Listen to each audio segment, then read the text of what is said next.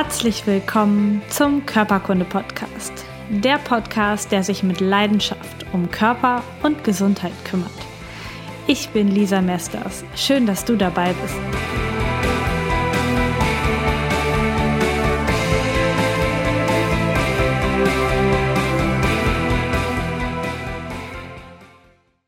Herzlich willkommen beim Körperkunde-Podcast. Ich bin heute in den schönen Räumlichkeiten von Tanja. Hallo, ähm, hallo genau. Tanja ist äh, Physiotherapeutin, genau wie ich, und ähm, hat den Schwerpunkt Beckenboden in ihrer Arbeit, hat hier einen eigenen Yoga-Raum in Hameln, ähm, der ganz, ganz schön eingerichtet ist. Eigentlich müssten wir gleich noch so eine, so eine Roomtour machen. Und mit ihr spreche ich heute über das Thema Beckenboden, Beckenbodentraining, was der Beckenboden ist, was der macht, wie du selber an deinem Beckenboden arbeiten kannst. Das wird heute alles Thema sein. Und ähm, außerdem ist Tanja noch Mama von drei Kindern und lebt hier in Hameln. Das ist die Rattenfängerstadt, falls ihr von weit weg kommt. genau. genau. Wir steigen einfach ein. Tanja, was ist der Beckenboden? Wo ist er und warum ist er da, wo er ist? Was macht er? Also erstmal ähm, den Beckenboden, besser gesagt, wir fangen mal anders an. Wenn man sich den Rumpf betrachtet, ist der Rumpf im Grunde genommen, ähm, wird er aus verschiedenen Strukturen gebildet. Einmal vorne die Bauchmuskulatur, hinten Rückenmuskulatur, Wirbelsäule. Nach oben hin wird er begrenzt durch Zwerchfell und nach unten hin wird praktisch der Bauch begrenzt im Becken durch den Beckenboden. Ist ein quergestreifter Muskel, genauso wie der Bizeps. Genau, mhm. ist eine Muskelplatte, um das mal so ein bisschen grob irgendwie zu sagen. Ja, und der ist hauptsächlich dafür da, erstmal, der hält unsere Organe, was ganz wichtig ist. Dann ist er dafür da, dass wir irgendwie äh, im Grunde genommen eine gute Blasen- und Darmfunktion haben, eine gute Entleerung haben. Es hat eine tragende Rolle in der Schwangerschaft. Ähm, das sagt da in dem Moment ja auch schon alles. Ja, ist für unsere Sexualfunktion ganz wichtig, für unsere Haltung, ähm, also aufrechte Haltung, aber auch für die Stabilisation vom Becken im Gang und im Stand. Also das sind erstmal so die Hauptdinge des Beckenbodens. Und das ist ja bei Mann und Frau gleich. Genau, das ne? ist gleich. Es ist zwar ähm, der Beckenboden bei der Frau ist einfach wesentlich anfälliger und weil aufgrund der Beckenform, das ist ja ein bisschen unterschiedlich bei Männern und Frauen, ähm, die Männer haben viel stabileren Beckenboden. Ja, ist so, dafür können sie keine Kinder kriegen. Also ja. das ist alles schöner Ausgleich, ne? Aber im, im Endeffekt ist es gleich, genau. Mhm. Ja. Das ist cool. Ähm, wenn ich einen schwachen Beckenboden habe, merke ich das erst dann, wenn ich zum Beispiel inkontinent werde oder auf einem Trampolin auf einmal eine nasse Hose habe. Ist das das erste Anzeichen oder woran kann ich merken, dass ich einen schwachen Beckenboden habe? Genau, also so das erste Anzeichen, ja, also auf dem Trampolin nasse Hose hört sich schon echt, das ist schon echt grob inkontinent, sage ich mal so. Aber die meisten, ähm, die, die merken das dann, wenn sie zum Beispiel Belastung wie Husten, Niesen, Lachen haben oder hüpft auf dem Trampolin rum, hat vielleicht schon eine etwas vollere Blase, also merkt das irgendwie auch und dann muss man vielleicht niesen und in dem Moment verliert man ein paar Tropfen oder mehr Tropfen Urin. Also Inkontinenz ist schon so das Erste, woran man das eigentlich bemerkt, dass hm, der Beckenboden nicht ganz so stabil ist. Genau, das mhm. sind so die ersten Anzeichen. Ja. Okay, und wenn ich keine Inkontinenz habe, auch nicht, wenn ich richtig herzhaft lache zum Beispiel, ähm, habe ich dann automatisch auch einen okay starken Beckenboden. Also ist das auch andersrum, kann man das so sagen, dass, dass das schon... Ja, im Grunde kann man das schon sagen. Da gibt es natürlich noch vielfältige andere Sachen, aber im Grunde kann man schon sagen, wenn die Kontinenz stimmt, dann hast du auch einen guten Beckenboden. Also dann funktioniert das auch ganz gut. Mhm. Ja. Und wäre das beim Mann auch so, dass man das als erstes an der Kontinenz merkt? Ja, beim Mann ist das so ein bisschen, also die haben, ähm, da ist es auch so, dass sie Kontinenzprobleme kriegen, die haben das aber oft aus ganz anderen Gründen. Also häufiger nach Prostataproblemen und so weiter. Die können natürlich auch einen schwachen Beckenboden bekommen, gerade wenn sie älter werden. Das ist leider bei uns Menschen einfach so, dass dann manche Sachen einfach nicht mehr so gut mhm. funktionieren.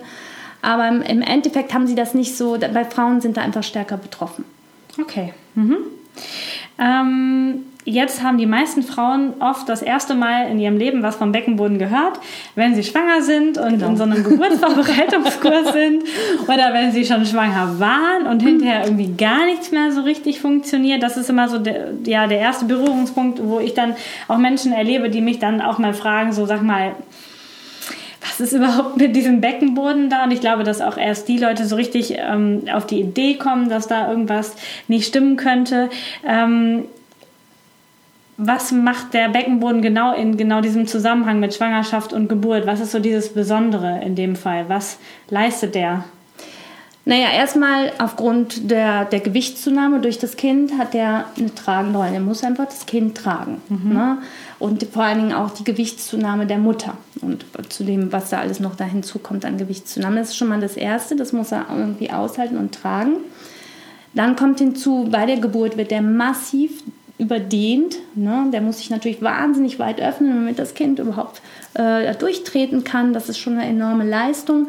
Das kann der auch nur, weil natürlich hormonelle äh, Einflüsse dann auch geschehen, die die Strukturen alle auch sehr auflockern. Und diese hormonellen, um, äh, diese hormonellen Einflüsse sind einfach dann auch so, dass natürlich alles auflockert. Der Bauch lockert auf, damit einfach das Kind wieder mehr Platz bekommt. Der Beckenboden lockert sich. Dadurch verändert sich meine Haltung auch. Und da ist natürlich der Beckenboden auch nochmal extrem gefordert, weil einfach ich ähm, in dem Moment natürlich eine ganz andere Belastbarkeit bekomme. Mhm. Genau, das ist eigentlich so erstmal die Hauptaufgabe in der Schwangerschaft. Ja, genau. Und ähm, was ist das Besondere jetzt, wenn wir nach der Geburt gucken? Wie kriegt eine Frau nach der Geburt ihren Beckenboden wieder normal funktionsfähig? Funktioniert das eigentlich natürlich alleine oder muss man da schon nachhelfen? Also man muss eigentlich schon nachhelfen. Eigentlich kann man schon sagen, irgendwie wäre es ganz gut, das in der Schwangerschaft schon zu machen. Okay. Weil es ist wirklich ein großer Prozess des Beckenbodens, was da passiert unter der Geburt. Eine sehr starke Überdehnung, dann die ganzen hormonellen Einflüsse, was ich ja eben schon sagte, die hast du natürlich nach der Schwangerschaft ja auch noch. Es ist ja nicht mhm. so, Schwuppskind ist draußen und die Hormone. Ne? Also so funktioniert es nicht. Also der Beckenboden ist da immer noch sehr stark mit involviert. Mhm. Ähm, das heißt, in der Schwangerschaft wäre es ganz gut, schon den Beckenboden wahrzunehmen und ein bisschen zu, äh, zu trainieren. Und vor allen Dingen auch mit, in Kombination mit der Bauch- und Rückenmuskulatur. Aber es kommt dann darauf an, wie war die Geburt? War es eine normale, spontane Geburt? Der Beckenboden hat sich gedehnt, das Kind ist geboren. Oder ist unter der Geburt, sind da verschiedene Einflüsse noch gekommen, wie dass ich zum Beispiel einen Darmriss habe, ich bin gerissen unter der Geburt. Oder man musste schneiden unter der Geburt, ne? dass man einen Dammschnitt machen musste. Oder eine, eine Sauglocke kam mit zum Einsatz oder eine Zange. Das sind, alles Dinge, die den Beckenboden natürlich schädigen und einfach ganz wichtig, dass man dann im Nachhinein da auch wieder eine gute Beckenbodenarbeit macht. Aber grundsätzlich kann man eigentlich sagen, muss jede Frau nach einer Schwangerschaft und Geburt den Beckenboden wieder trainieren. Also das erste geht es ums Wahrnehmen. Mhm. Dann ist es halt so, dass man auch lernen muss, den Alltag mit Kind Beckenboden schonend zu machen. Ne? Der Beckenboden ja. ist schwach, äh, die Muskulatur, die mit ihm arbeitet, ist schwach, also Bauch und Rücken. Und dann ist es halt so, dass ich dann auch lernen muss, meinen Alltag mit Kind so zu machen, dass der Beckenboden nicht einfach noch mehr Probleme dadurch bekommt. Und je weiter man halt geht in das Wochenbett hinein und hinaus, fängt man dann einfach an, den Beckenboden dementsprechend auch aufzutrainieren. Also ich, ich empfinde das als sehr, sehr wichtig, vor allen Dingen auch, wenn Schädigungen des Beckenbodens mit eingetreten sind, ob das jetzt Riss oder ähm, Schnitt oder was auch immer dann geschehen ist. Mhm. Genau. Wenn der Beckenboden so sensibel auch auf Hormone reagiert und ich eine jetzt ohne schwanger zu sein, eine Störung der Hormone habe, habe ich dann auch kann daher auch eine Problematik des Beckenbodens kommen? Das kommt darauf an, was du für eine Störung der Hormone. Das kann mhm. schon sein. Also was ja so zum Beispiel ganz äh, ähm, typisch ist, wenn du später in die Wechseljahre bekommst. Dann mhm. hast du weniger Östrogen später. Und dieses Östrogen ist ganz wichtig für die Stabilität äh, des Beckenbodens. Und da merkt man das auch, dass der Beckenboden schwächer wird. Und genau da muss man dann auch ansetzen, ne, dass man hier den Beckenboden trainiert. Das macht man zum Teil aber je nachdem, nach dem Schweregrad auch medikamentös. Ob das jetzt gut oder, ne, das muss man, das kann man jetzt so einfach mhm. pauschal einfach auch nicht sagen da weiß man, dass wenn ich vor, wenn ich gar kein Kind habe und bin noch jünger und habe äh, hormonelle Störungen, kann das natürlich auch passieren. Ne? Ja. Also da muss man natürlich schauen. Also gerade wenn man nicht so genau das merkt, also wie gesagt, der Beckenboden ist schwach, das muss man ja nicht immer erstmal am Anfang irgendwie merken. Das kann mhm. man aber vielleicht manchmal schon durch andere Sachen merken, ne? dass man ähm, manchmal kann es auch einfach sein, dass man äh, Schmerzen im Rücken bekommt oder oder oder und dann geht man von A nach Z, weiß, jeder weiß nicht so richtig, was das eigentlich ist. Ne? Mhm. Und dass man dann diese Zusammenhänge auch wahrnimmt, okay, da ist wirklich was im Hormonhaushalt nicht gut und das kann in dem Moment auch den Beckenboden dann betreffen. Ja, ähm, ich denke jetzt auch gerade so, es kam mir gerade so, wenn ich jetzt als junges Mädchen schon relativ früh die Pille nehme und die ja auch dann meinem Körper suggeriert, er wäre schwanger, damit ich nicht schwanger werden kann, mhm. dann könnte das doch auch von dem Hormonspiegel her auch sein, dass der Beckenboden dann insgesamt schwächer wird, auch schon bei jungen Mädchen, oder? Das kann sein, dass der schwächer wird, aber da das ja immer so ein, so ein Wechsel ist mhm. mit ah, der ja. Pille, mhm. ist das schon so, dass der Beckenboden dann wahrscheinlich sich in dem Moment auch wieder ausbalanciert. Also ähm, junge Mädchen an sich würde ich jetzt erstmal, habe ich jetzt so in der Praxis nicht so viele, die dann wirklich vom Beckenboden mhm. so Probleme her, wo sich das so problematisch ähm, darstellt könnte ich jetzt erstmal so nicht sagen. Es geht eigentlich eher einher, wenn Frauen dann schwanger werden und eine Geburt hinter sich oder mehrere, mhm. dann wird es ganz häufig problematisch. Und trotzdem sollte man den, das Augenmerk darauf lassen. Also die Hormone sind immer etwas, was uns im Körper einfach auch ganz schnell aus der Bahn werfen kann. Mhm. Das weißt du ja selber. Genau, genau. ja, genau. Wir wollen einmal kurz zu den Männern rüber switchen, ja. die dann ganz häufig das erste Mal was vom Beckenboden hören, wenn sie eine Prostata-OP hatten. Also jedenfalls in meiner Erfahrung ist es dann so, dass wenn, ähm, oder in meiner Praxis, dass ich eigentlich nur Männer habe, wenn die sich mit dem Beckenboden beschäftigen, wenn so eine OP war. Also vorher hat mich noch kein Mann danach gefragt, was mit seinem Becken, was mit seinem Beckenboden sein könnte. Ähm, macht man das nach so einer OP genauso wie bei den Frauen nach der Geburt, dass man über Wahrnehmung und Auftrainieren arbeitet? Ähm, ist das genau, das, das macht man genauso. Es kommt halt natürlich darauf an, wo die äh, Problematik dann hinter. Ganz oft sind äh, Prostata ähm, nach Prostata-Operation ist das ein nervales Problem irgendwie mhm. auch, also dass der Beckenboden nicht gut angesteuert auch wird oder ähm, je nachdem, wo die Problematik liegt, da muss man ein bisschen gucken und trotzdem hilft dann äh, das Auftrainieren des Beckenbodens und das Wahrnehmen vor allen Dingen und dass man dann einfach so ein bisschen auch Veränderungen in die Problematik reinbekommt.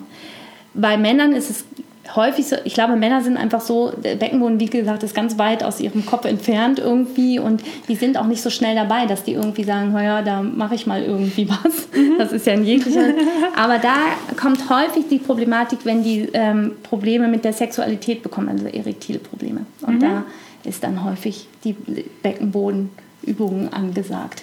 Genau, aber das ist natürlich auch ein Schritt, dann erstmal irgendwo hinzugehen und zu sagen, also vertrauen sich dann schon Urologen an, aber dann irgendwo hinzugehen ja, genau. zur Physiotherapeutin zu gehen und das zu erzählen, ist. Genau. Ja. Wobei ich festgestellt habe bei meinen Patienten, dass alle sehr, sehr offen sind mit dem Thema. Auch gerade ältere Menschen total offen sind. Also man braucht jetzt nicht zu denken, oh Gott, oh Gott, man kann da jetzt nicht drüber reden, weil man muss ja schon sehr viele intime Sachen irgendwie bereden. Also nicht nur sexuelle intime Sachen, sondern auch über Stuhlgang, über Blasenprobleme und so weiter.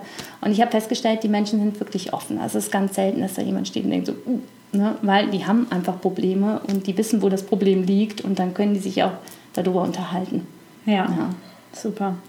Die Hörerin, die sich heute diese Folge mit dem Beckenboden gewünscht hat, hat auch die Frage gestellt, kann der Beckenboden Probleme in der Lendenwirbelsäule machen? Und du hast es gerade schon mit Ja kurz im Nebensatz beantwortet. Wie hängt das jetzt beides zusammen, der Beckenboden und die Lendenwirbelsäule?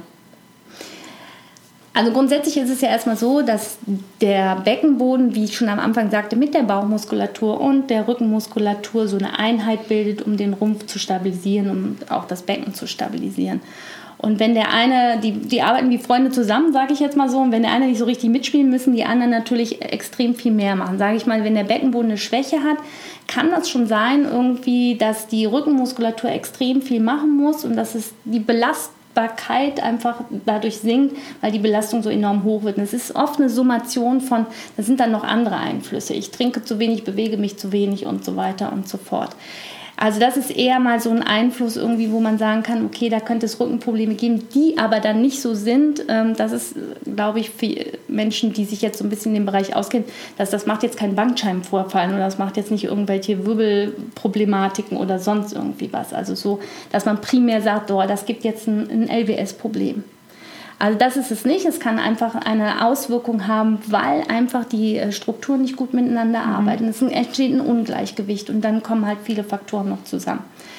Was aber ist, ähm, Lieblingsthema von dir ist das vegetative Nervensystem. Mhm. Das heißt also, man müsste sich jetzt irgendwie vorstellen, irgendwie, der Beckenboden ist schwach, die Organe werden nicht mehr gut gehalten, die sinken so ein bisschen nach unten. Und die Blase und die Gebärmutter, und, ähm, die sind ja jetzt nicht so, dass sie sagen, juhu, ich sinke nach unten, das macht mir irgendwie nichts, sondern die senden dann direkt so ein bisschen auch Signale in die Wirbelsäule hinein und sagen halt, mir geht es nicht gut. Und je nachdem, wie stark das Signal ist, wie lang das alles andauert, kann es einfach sein, dass dann irgendwann ähm, aufgrund dieser Stärke der Signale gesagt wird, uh, das können wir jetzt als Körper hier nicht mehr so aushalten, wir geben mal ein Zeichen. Und Schmerz projiziert sich in die Haut und die, ähm, ähm, die Symptome kommen dann halt, oder besser gesagt die Schmerzsignale oder die Signale, die dann zum Schmerz führen, werden dann halt da in diesem Hautgebiet eigentlich projiziert, die wir halt kennen. Das ist meistens die untere Becken, ISG-Region.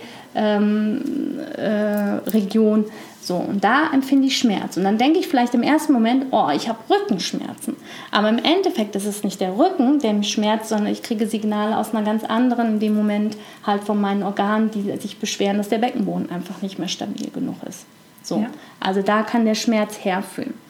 Eine zweite Sache ist noch irgendwie, mm, dass Fasern von dem Beckenboden, die ziehen ja ins Becken hinein und unter anderem gibt es am Becken so ein so, ein schönes, so eine schöne Öffnung, das Foramen obturatorius. So, und mhm. da gehen ganz viele Nerven, also was viele, da gehen Nerven und ähm, Blutversorgung durch für, das, für unter anderem auch das Knie. Und manchmal kann es einfach sein, wenn der Beckenbogen zu schwach ist, dass andere ähm, Strukturen oder andere Muskeln, die da entlang ziehen, zum Beispiel wie der Musculus iliopsoas, das ist so dieser große Beugemuskel, der der sagt dann einfach, okay, jetzt gehe ich mal ganz hoch in Spannung und der verschließt das so ein bisschen. Das heißt, das Blut kann nicht mehr gut fließen, die Nerven, die ähm, haben, werden einfach auch beeinträchtigt in ihrer Funktion und das macht zum Beispiel eine Knieinstabilität. So, dann habe ich es an den Knien und wenn ich es an den Knien habe, zieht sich das dann langsam auch hoch in das Becken und in meinen Rücken hinein und dann kann ich auch Rückenschmerzen bekommen. Aber im Endeffekt ist es wieder der Beckenboden. Der, ne? Also da muss man genau hingucken, aber das wissen ja so die Therapeuten irgendwie, dass man da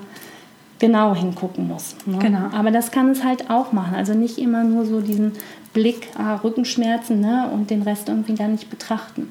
Ja, ja, genau, super spannend. Also gerade auch das, was du sagst mit dem Absinken der Organe, ganz, genau. ganz häufig, dass das sogar noch weiter hochgeht, dass auch der Dünndarm dann mit abrutscht und genau. dass wir dann eventuell so ganz typisch beidseits äh, Knieprobleme bekommen und dann die Leute kommen und sagen, ja, ich kriege in vier Wochen die erste, das erste neue Knie und in zwei Monaten das zweite und dann mal gucken, ob die Hüften auch noch drankommen. Also das kann halt alles einfach eine Situation der Bauchorgane sein. Und spannenderweise ist das sehr, sehr gut zu testen. Also ein Therapeut, genau. der sich auskennt, mhm. kann einfach die Organe mal anheben. Und wenn dann die Schmerzen weg sind, dann weiß man schon, es kommt daher. Und dann kann man einfach über den Beckenboden arbeiten und braucht nicht erst äh, zwei neue Knie und äh, eine, eine Versteifungsoperation an der Wirbelsäule, um das einfach zu bemerken. Also ganz, ganz wichtig, dass ja, der Beckenboden trägt halt einfach alles, was drüber kommt. Und das kann dann zu schönen Höhenstörungen kommen, genau. Ich finde es auch immer ganz, was ich mal so ganz spannend finde, dass man eigentlich, also es gibt, äh, man weiß, dass so der Beckenboden sehr stark korreliert mit der Bauchmuskulatur, also vor allen Dingen mit dem queren Bauchmuskel. Und schon alleine die Haltung oder wie sich der, wie sich der Rumpf irgendwie darstellt, ne? also gerade bei Frauen, die geboren haben, also die Kinder ein, zwei, mehrere irgendwie haben, und man sieht eigentlich schon, dass der Bauch, wenn sie jetzt nicht gerade starkes Übergewicht haben, wobei das schon fast dasselbe einfach ist, ne? wenn der Bauch so weit nach ventral sich vorwölbt, dann mhm. weiß man schon, der Beckenboden, der kann einfach nicht kraftvoll genug sein, weil schon dieser Bauchmuskel das einfach nicht leistet und da die so zusammengehören. Und da kann man schon von, von, von ausgehen, dass da eine Schwäche vorliegt und dass man da auch wirklich dann in dem Moment was tun muss. Das finde ich immer so ganz spannend. Eigentlich kann man es manchmal schon sehen und wenn man dann so mehrere Dinge irgendwie kennt, äh, dann äh, weiß man, okay, da ist ein guter Ansatz. Und was man vielleicht auch nicht vergessen darf, die Frauen, die wirklich Verletzungen davongetragen haben von dem Darm, die Narben, sind wirklich große Störfaktoren und mhm. die machen den Beckenboden auch schwach. Also er kann einfach in seiner Art nicht mehr richtig arbeiten. Also wenn man solche Narben hat, dann weiß man auch hier muss auf jeden Fall beckenbodenmäßig was getan werden. Mhm. Weil wenn ich es jetzt nicht mache nach den Kindern oder je nachdem, was äh, äh, für eine Vorerkrankung da war, je älter wir werden, desto schwieriger wird das Problem. Mhm. Ne? Also genau. Das ist so. Wobei man jetzt nicht sagen kann, naja, jeder, der 80 ist, hat halt eine Inkontinenz, ist halt einfach so. Das ist nee. totaler Quatsch. Das, das wird aber leider heutzutage immer noch so gehandhabt. Die liegen dann irgendwo rum. Also man kann ja mal in einen äh, großen Supermarkt oder Drogerie gehen. Da genau. sieht man, wie groß die Abteilung von Einlagen ist, äh, Windeleinlagen und so weiter. Und es wird viel zu wenig getan, nach meiner Meinung, in dem Bereich, um da gut mitzuarbeiten. Also auch bei älteren Menschen. Ja. Ne? Viel zu wenig Aufklärung, ist, ja, ist Symptombehandlung wieder. Naja, dann ist es halt einfach, geht es nicht mehr, dann kriegen sie halt eine Windel. Genau. So. Ganz blöd. Das sieht man ja. Also ich, äh, wie ihr wisst, äh, gucke ich ja ähm, kein Fernsehen, aber ich höre davon und sehe oder sah, sah, das früher einfach diese Häufigkeit an im Abendprogramm an Werbung für Inkomaterialien für die Frau und dann so lächelnde Frauen, die endlich wieder ihren Weg gehen können, weil sie jetzt äh, sich eine Einlage in den Schlippi legen können ähm, und sich keine Gedanken mehr machen müssen, weil die auch noch schön duftet und äh, das ja mhm. kein Mensch mitkriegt. Und das ist wieder so ein gutes Beispiel für einfach überhaupt nicht ursächlich gedacht, sondern einfach Symptom, ja gut, dann lege ich mir halt was rein und fertig. Also und dass da aber die ganze Kette noch hinterhängt, wird dann auch wieder gar nicht bedacht. Genau, und ich finde halt, der Beckenboden ist so leicht eigentlich zu trainieren. Es ist wirklich nicht schwierig. Also das ist, ähm, das kann jeder irgendwie in seinem Alltag mit einbauen. Und das zu tun, ähm, auch wenn man älter ist, irgendwie ist einfach so eine einfache Möglichkeit, was zu tun. Das Problem ist nämlich, wenn man immer und immer wieder, also gerade, sage ich mal, jüngere Frauen, die äh, Beckenbodenprobleme haben oder ähm, bei Männern ist es natürlich irgendwie auch so, nur die haben nicht dieses Problem mit dem Prolaps, mit den Vorfällen. Also es kann mhm. ja sein, die Organe sinken so weit ab, dass du irgendwann irgendwie, dass deine Blase äh, sich langsam nach außen wird, also außerhalb deines Körpers oder Gebärmutter. Und das sind zum Beispiel, also wenn du da angekommen bist, dann weißt du, da hast du nicht mehr so mhm. viel Chance ja. mit dem Beckenboden. Dann werden, wird eine Operation nötig und da kannst du natürlich danach mit dem Beckenboden arbeiten.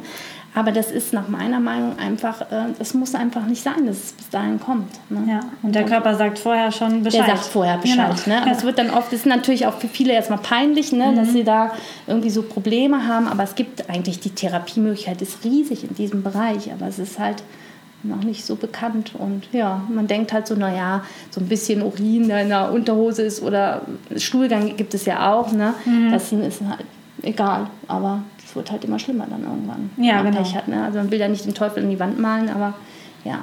Genau. Ähm, wie kann ich denn den Beckenboden trainieren? Also einmal kurz für die Hörer. Wir machen jetzt eine kurze Theorieeinheit darüber, wie man den trainieren kann. Und wir nehmen aber danach noch eine Praxiseinheit auf, sodass ihr auch auf jeden Fall auf den Link klicken könnt und dann könnt ihr ein ähm, Übungsvideo euch noch angucken, ähm, wo ihr einfach auch mitmachen könnt dann. Aber jetzt einmal erst zur Theorie. Was ist denn wichtig beim Trainieren des Beckenbodens und brauche ich dafür irgendwelche Hilfsmittel? Also, Hilfsmittel eigentlich, äh, ich fange mal ganz von vorne ja. an, weil ich bin ein ganz großer Freund von äh, auch von Prävention.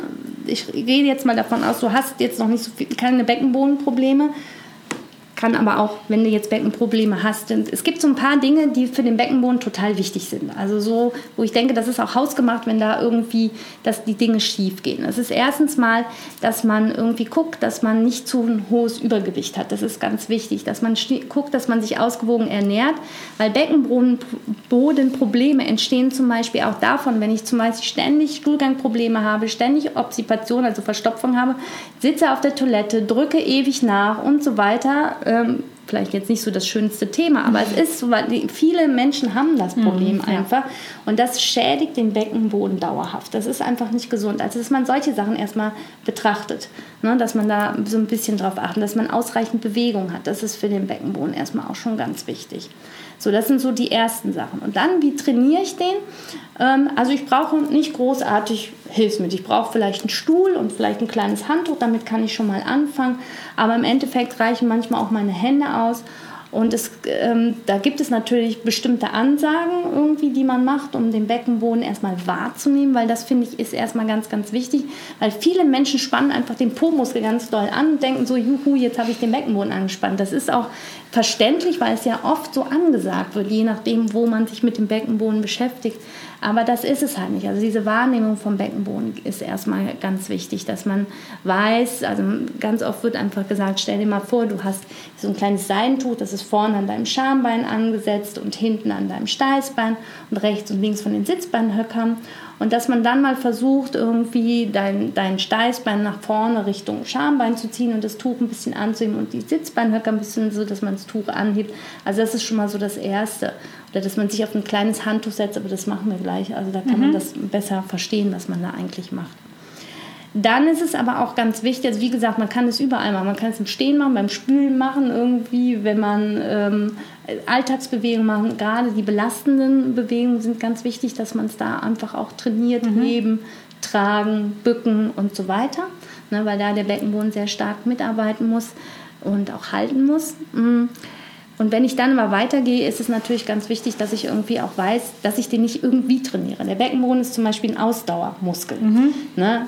Zu fast 75 bis 90 Prozent Ausdauerphasen im Grunde genommen. Das heißt also, der möchte nicht immer wie wild angespannt werden. Das macht er nämlich eigentlich nur, wenn ich huste, niese oder lache. Dann muss ich den zack anspannen können. Das muss ich auch trainieren. Aber eigentlich muss ich den über längere Zeit halten. Das sind halt wichtig in den, in den Übungen selber, dass ich das weiß. Und da brauchst du meistens als Laie jemanden, der dich da erstmal anleitet, damit du ungefähr weißt, wie trainiere ich den überhaupt. Genau, aber es reicht, das einfach mit äußeren Hilfsmitteln zu machen. Also ich brauche jetzt mir nicht irgendwie bei Rossmann Liebeskugeln kaufen Nö. oder mm -mm. sonst Also das braucht man nicht. Das sind natürlich schon schöne Unterstützungsmittel. Also gerade ähm, wenn man da ähm, gerade nach Schwangerschaften, Geburten, wenn man da so ein bisschen Probleme hat, dann kann man das schon machen. Das sind aber im Endeffekt äh, kann man auch erstmal anfangen, wirklich wahrnehmen, anspannen je nachdem, irgendwie mit einem kleinen Handtuch oder mit einem Ball oder sonst irgendwie was. Also man braucht jetzt erstmal gar nicht so viele Hilfsmittel. Ja, ja, das ist sehr gut. Genau, mehr dazu gibt es dann gleich im Video.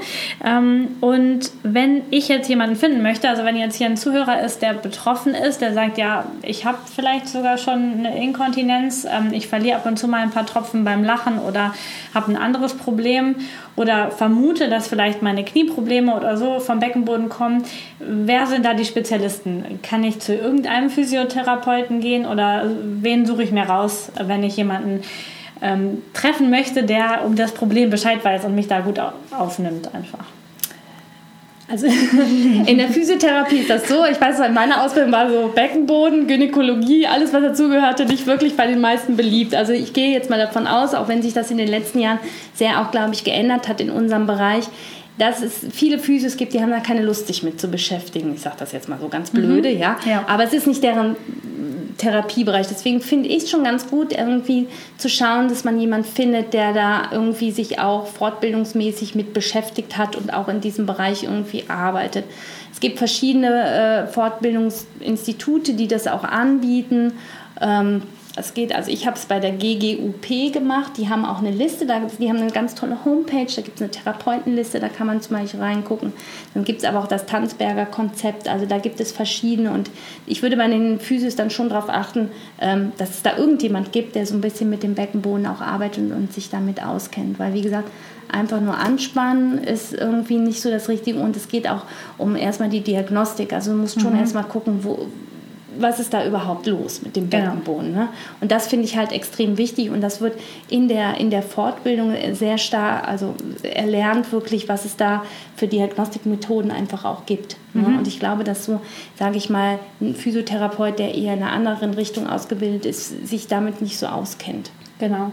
Also klar wissen die meisten Physiotherapeuten, dass eine Inkontinenz mhm. zum Beispiel mit dem Beckenboden zu tun hat, aber die kann ja auch bei anderen Problematiken auftauchen. Genau. Also Inkontinenz genau. ist ja nicht immer gleich Beckenbodenstörung, genau. sondern es kann ja auch eine, ein anderes Problem sein über irgendwelche Nerven, die irgendwo genau. ähm, traktiert werden. Von ja. daher, genau, ist es schon wichtig, dass sich jemand auskennt. Ja. Wenn jemand Probleme hat mit dem Beckenboden, sei es nach, nach Geburt oder nach einer OP und man schon weiß, der ist vielleicht echt so ein bisschen traktiert und mitgenommen, gibt es dann Sachen, die ich nicht machen darf? Also darf ich direkt joggen, springen und so oder sollte ich das lieber lassen? Gibt es da so ein, kann man das sagen? Also wenn ich, wenn ich schon weiß, dass ich einen schlechten Beckenboden habe und äh, verliere Urin oder äh, habe äh, ganz andere Probleme noch mit dem Beckenboden, dann sind natürlich solche Sachen, die stark belasten, erstmal überhaupt nicht angesagt. Ne? Okay. Mhm. Also weil das im Becken, ich muss ja erstmal den Beckenboden wieder äh, zu Kraft bringen, sag ich mal irgendwie so, um ähm, da auch gegenzuhalten. Joggen, Springen, Hüpfen ist natürlich etwas, was den Beckenboden belastet. Und wenn ich da nicht gegenhalten kann, dann arbeite ich natürlich genau in die entgegengesetzte Richtung, macht das ganze Problem im Grunde genommen noch schlimmer. Okay. Mhm. Also wie gesagt, aber das muss man immer von, von Mensch zu Mensch irgendwie erstmal schauen, wie, was ist da eigentlich los mit dem Beckenboden. Ja, mhm. genau. Aber wenn man schon weiß, okay, Trampolin und ganz ehrlich, also ich kann das äh, so ein bisschen persönlich, äh, weil ich das hatte nach der Geburt meines dritten Kindes, da habe ich wirklich auf dem Trampolin gestanden und habe da gehüpft und hab, du merkst den Beckenboden, du merkst, wie der nach unten drückt und du merkst auch irgendwann, dass du den, äh, da ist irgendwie gar kein Halt mehr. Also ich glaube mhm. auch viele Frauen, die Kinder gekriegt haben, die kennen dieses Gefühl nach der Geburt, du kannst sie nicht anspannen. Mhm. Du kannst ihn einfach nicht anspannen und denkst so, nichts da. Ah, ne, ist da. Genau, es ist irgendwie nichts da. Ne? Oder so ganz einfache Sachen wie den Urinstrahl mal zu unterbrechen irgendwie. Äh, ne? Also wenn man, wenn das schon mal nicht mehr so richtig hinhaut, dann mh, hm, weißt du schon, okay, äh, dass das funktioniert dann einfach nicht. Ja? Und da dann noch zu springen und sonst irgendwie was wäre einfach in dem Moment fatal. Ja, ja, ja. genau. Den Test hatten wir, glaube ich, auch in der Physioausbildung. Also mal Urinstrahl unterbrechen, äh, genau. gucken, ob das funktioniert oder nicht. Das genau. könnt ihr auch mal äh, auf Toilette einfach mal spaßenshalber zu Hause testen, liebe Hörerinnen und Hörer. Genau, einfach mal austesten. Jetzt hatte ich gerade noch eine Frage im Kopf.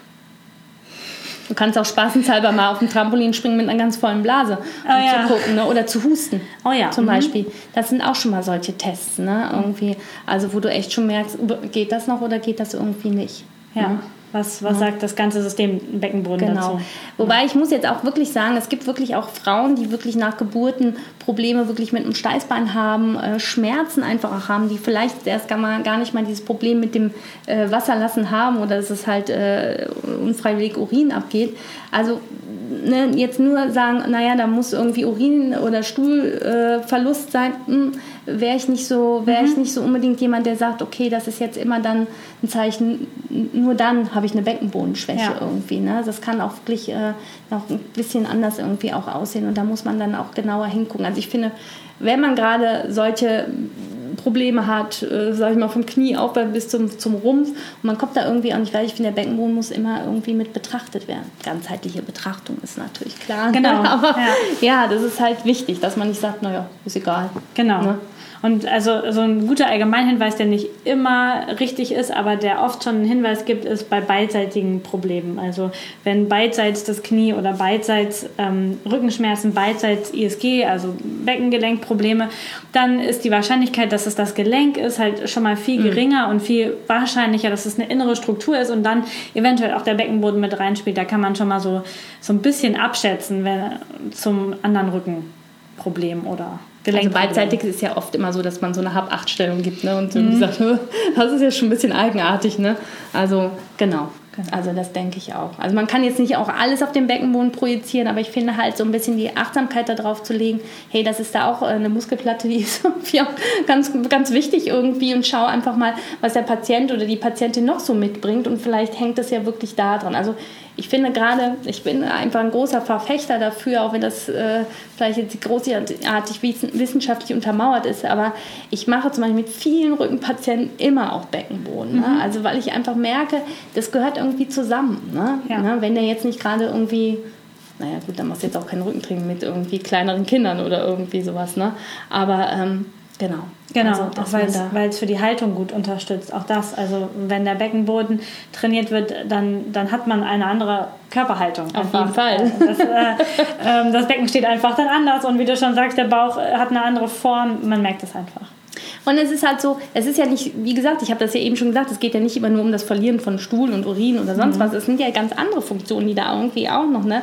Sexualfunktionen. Also wenn du da irgendwie merkst, dass du da irgendwelche mhm, Probleme genau. hast, das ist ja noch ein Bereich, da spricht man ja noch irgendwie weniger drüber. Aber wenn du da merkst, irgendwas stimmt, ist da nicht stimmig, dann kannst du da auch mal auf den Beckenboden schauen, irgendwie, was ist da eigentlich los? Und da kann man mit Beckenbodentraining und Wahrnehmung ähm, auch relativ viel äh, herausholen, sag ich mal so. Ne? Jetzt ist meine Frage wieder da, die ich hatte gerade. ich wollte in die andere Richtung fragen. Kann der Beckenboden auch zu verspannt sein oder ja, zu viel Spannung genau, haben? Das gibt es auch. Dass mhm. er einen ganz hohen Tonus irgendwie hat. Das ist ganz oft auch mit, geht einher oft mit Schmerz. Schmerz auch ähm, beim Wasserlassen, beim Stuhlgang, Schmerzen in, den, äh, in der Sexualfunktion. Ähm, die Ursachen sind äh, sehr unterschiedlich irgendwie, die kommen aus den unterschiedlichsten Regionen. Manchmal kann es auch sein unter der Geburt, wenn man äh, praktisch den Beckenboden einfach sehr, sehr, sehr anspannen musste oder sehr verkrampft wird. Es kann aber, es geht auch in hin hin Richtung Missbrauch und solche Dinge, aber das gibt es auch. Okay. Und das ist auch wirklich unangenehm. Ne? Ja. Also so von außen betrachtet weiß ich das jetzt nur, ich kann es natürlich so nicht nachempfinden, aber äh, muss sehr unangenehm sein. Genau, und da gibt es aber auch äh, Behandlungsmöglichkeiten. Sehr gut. Ich glaube, dann haben wir jetzt eine gute Runde geschlossen um den Beckenboden. Vielen Dank, ja, bitte. dass ich heute hier sein darf. ähm, und wenn ihr Interesse an dem Übungsvideo habt, dann klickt einfach auf den Link unter dem Video zu dem nächsten Video oder im Podcast in den Show Notes. Und dann sagen wir Tschüss ähm, und bis nächste Woche. Tschüss.